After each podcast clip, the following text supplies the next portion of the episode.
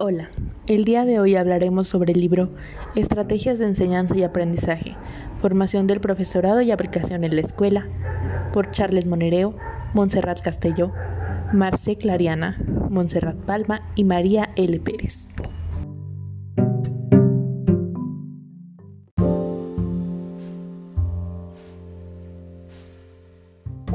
Las estrategias de aprendizaje. ¿Qué son? ¿Cómo se enmarcan en el currículum? El cómo y cuándo enseñar estrategias de aprendizaje tiene por objetivo dar al alumno a aprender de forma significativa y autónoma los diferentes contenidos curriculares.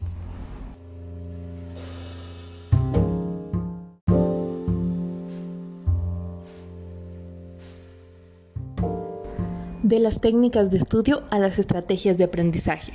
¿Enseñamos técnicas o estrategias? Existen diferentes maneras de aprender, y evidentemente de enseñar, basadas en un mismo contenido. Por ejemplo, se exponen tres casos en distintas aulas sobre la representación del entorno mediante la realización de planos. Número 1. Seguir instrucciones al pie de la letra. Los alumnos aprenden a realizar el plano de su clase utilizando los mismos procedimientos que su profesor. Difícilmente podrían realizar, sin ayuda, un plano más complejo con una finalidad distinta. Número 2. Utilizar y conocer procedimientos de dicha tarea. Los alumnos de nuestro segundo ejemplo aprenden, en cambio, cómo algunas técnicas y procedimientos sirven para realizar un buen plano, cuál es su utilidad en dicha tarea, correctamente. La profesora pretende enseñar una manera de representar simbólicamente los elementos que deben contener el plano de la clase. Número 3. Reflexionar sobre qué hay que hacer, cómo hacerlo y para qué hacer el trabajo. Los alumnos, además de analizar y aprender a utilizar las técnicas y procedimientos que les permiten realizar la tarea correctamente, pueden aprender también a planificar su actuación en función de algunas de las variables relevantes a la hora de realizar un plano.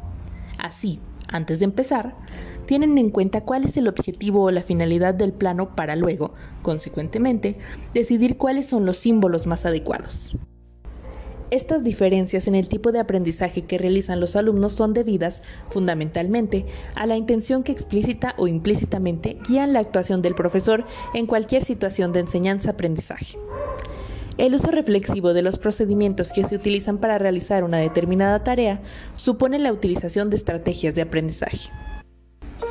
Utilizar una estrategia, pues, supone algo más que el conocimiento y la utilización de técnicas o procedimientos en la resolución de una tarea determinada.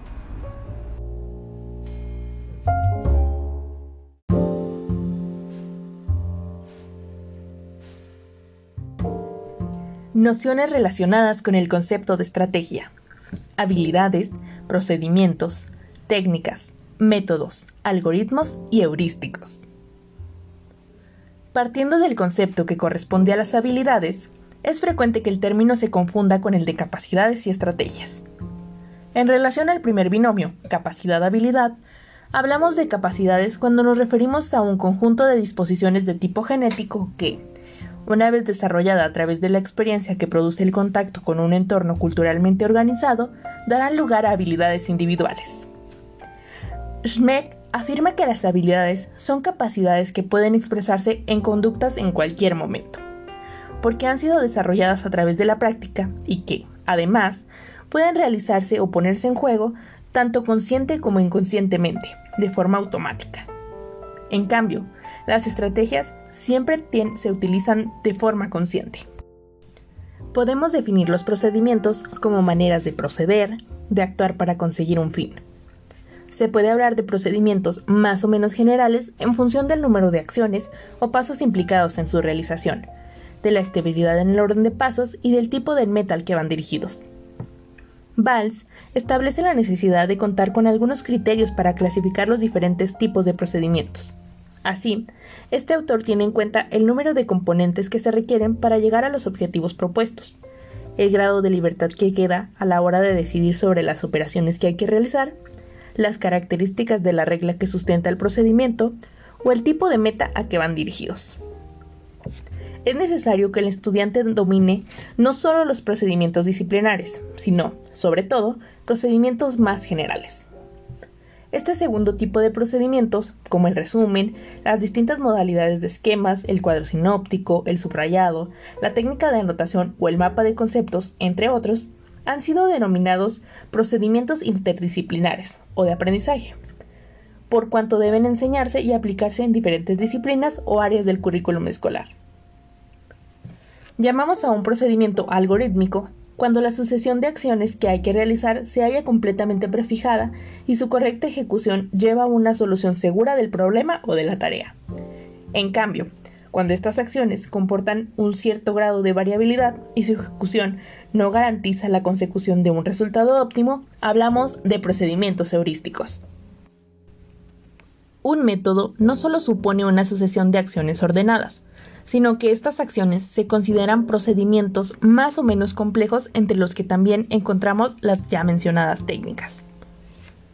Para resumir, podríamos distinguir cuatro categorías de procedimientos, disciplinares, interdisciplinares y algoritmos heurísticos. Creemos que cada una de dichas categorías puede construir el extremo de dos dimensiones complementarias, cuya intersección daría lugar a un conjunto de combinaciones fecundas para la práctica educativa.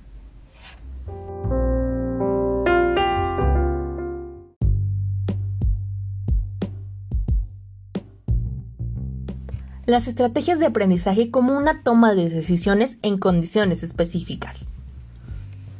Las técnicas pueden ser utilizadas de forma más o menos mecánica, sin que sea necesario para su aplicación que exista un propósito de aprendizaje por parte de quien las utiliza. Las estrategias, en cambio, son siempre conscientes e intencionales, dirigidas a un objetivo relacionado con el aprendizaje. Es decir, la estrategia se considera como una guía de las acciones que hay que seguir y que, obviamente, es anterior a la elección de cualquier otro procedimiento para actuar. No puede deducirse que sea inútil e innecesario aprender cómo se aplican los procedimientos de cada área curricular. Muy al contrario, este aprendizaje es imprescindible para poder tomar decisiones sobre cuándo y por qué se deben utilizar unos procedimientos y no otros. Sin embargo, no basta con este conocimiento sobre cómo aplicar los diferentes procedimientos. No nos interesa solo transmitir la información sobre cómo hay que utilizarlos, sino que pretendemos también que el alumno construya su propio conocimiento sobre el adecuado uso de estos. En esta área tiene una actuación particular y destacada el profesor, quien, al explicar sus objetivos, decidir qué actividades efectuar, clasificar qué, cómo y con qué finalidad va a evaluar, y sobre todo, al proporcionar a sus alumnos determinados mecanismos de ayuda pedagógica, favorece o no el aprendizaje de dichas estrategias. Entramos así de lleno en la consideración de una de las características esenciales de la actuación estratégica que supone la necesidad de comprender esta actuación en el marco de una situación determinada de enseñanza y aprendizaje. La afirmación de Nisbet y Schutmitz se orienta claramente en este sentido. El factor que distingue un buen aprendizaje de otro malo o inadecuado es la capacidad de examinar las situaciones, las tareas y los problemas, y responder en consecuencia, y esta capacidad rara vez es señalada o alentada en la escuela. A partir de las consideraciones precedentes, podemos definir las estrategias de aprendizaje como procesos de toma de decisiones, conscientes e intencionales, en los cuales el alumno elige y recupera de manera coordinada los conocimientos que necesita para complementar una determinada demanda u objetivo, dependiendo de las características de la situación educativa en las que se produce la acción.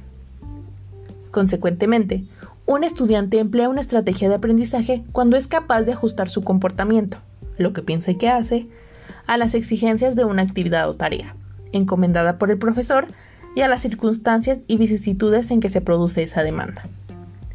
En el siguiente apartado haremos algunas sugerencias sobre la forma de integrar la enseñanza y el aprendizaje de los diferentes usos estratégicos de procedimientos que acabamos de analizar, en el seno de las propuestas curriculares relativas al grupo clase.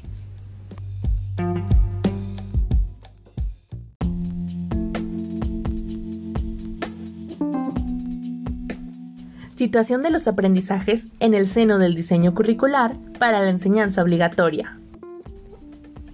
Basándonos en el concepto de estrategia de aprendizaje que se estableció anteriormente, se pueden definir tres grandes objetivos que resultan prioritarios para lograr que los alumnos se vuelvan sujetos estratégicos en su propio proceso de aprendizaje. Número 1. Mejorar el conocimiento declarativo y procedimental del estudiante con respecto a la materia tratada. Número 2 Aumentar la conciencia del alumno sobre las operaciones y decisiones mentales que realiza cuando aprende un contenido. Número 3. Favorecer el conocimiento y el análisis de las condiciones en que se produce la resolución de un determinado tipo de tareas o el aprendizaje de un tipo específico de contenidos. Conseguir una cierta transferencia de las estrategias empleadas a nuevas situaciones de aprendizaje, mediante el reconocimiento de condiciones similares en esta nueva situación. Estos objetivos se pueden favorecer enseñando a los estudiantes a regular sus actividades de aprendizaje de manera consciente. La enseñanza que la filosofía de fondo incorpora a la enseñanza de estrategias es la de que nuestros alumnos deben, sobre todo, aprender a aprender. De esta manera, el desafío inmediato para los sistemas educativos es enseñar a niños y jóvenes los conocimientos que faciliten los aprendizajes posteriores.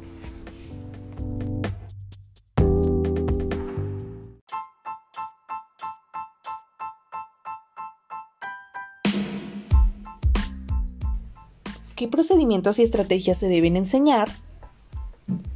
Pozo y Postigo proponen una taxonomía teniendo como criterio aglutinador las funciones educativas que desempeñan, identificando cinco niveles taxonómicos. Número 1. Procedimientos para la adquisición de información. Número 2. Procedimientos para la interpretación de información. Número 3. Procedimientos para el análisis de información y la realización de inferencias. Número 4. Procedimientos para la comprensión y organización conceptual de información. Número 5. Procedimientos para la comunicación de información. Después de revisar las principales taxonomías existentes sobre el dominio cognoscitivo, identificamos 10 grupos de habilidad. 1. La observación de fenómenos con procedimientos como los registros de datos. 2 la comparación y análisis de datos con procedimientos como el emparejamiento. 3. La ordenación de hechos, con procedimientos como la elaboración de índices alfabéticos o numéricos. 4. La clasificación y síntesis de datos, con procedimientos de los glosarios. 5. La representación de fenómeno, con procedimientos como los diagramas. 6 la retención de datos, con procedimientos como la repetición. 7. La recuperación de datos, con procedimientos como las referencias cruzadas. 8. La interpretación e inferencia de fenómenos, con procedimientos como el parafraseado. 9. La transferencia de habilidades con procedimientos como la autointerrogación o generalización. 10 la demostración y valoración de los aprendizajes, con procedimientos como la presentación de trabajos e informes. Todas estas habilidades y sus correspondientes procedimientos de aprendizaje deberían enseñarse en función de los contenidos de cada área curricular. La reflexión sobre cuáles son las decisiones que se toman de aprender, resolver una tarea, siempre debería presidir las actividades que el profesor plantee en sus clases.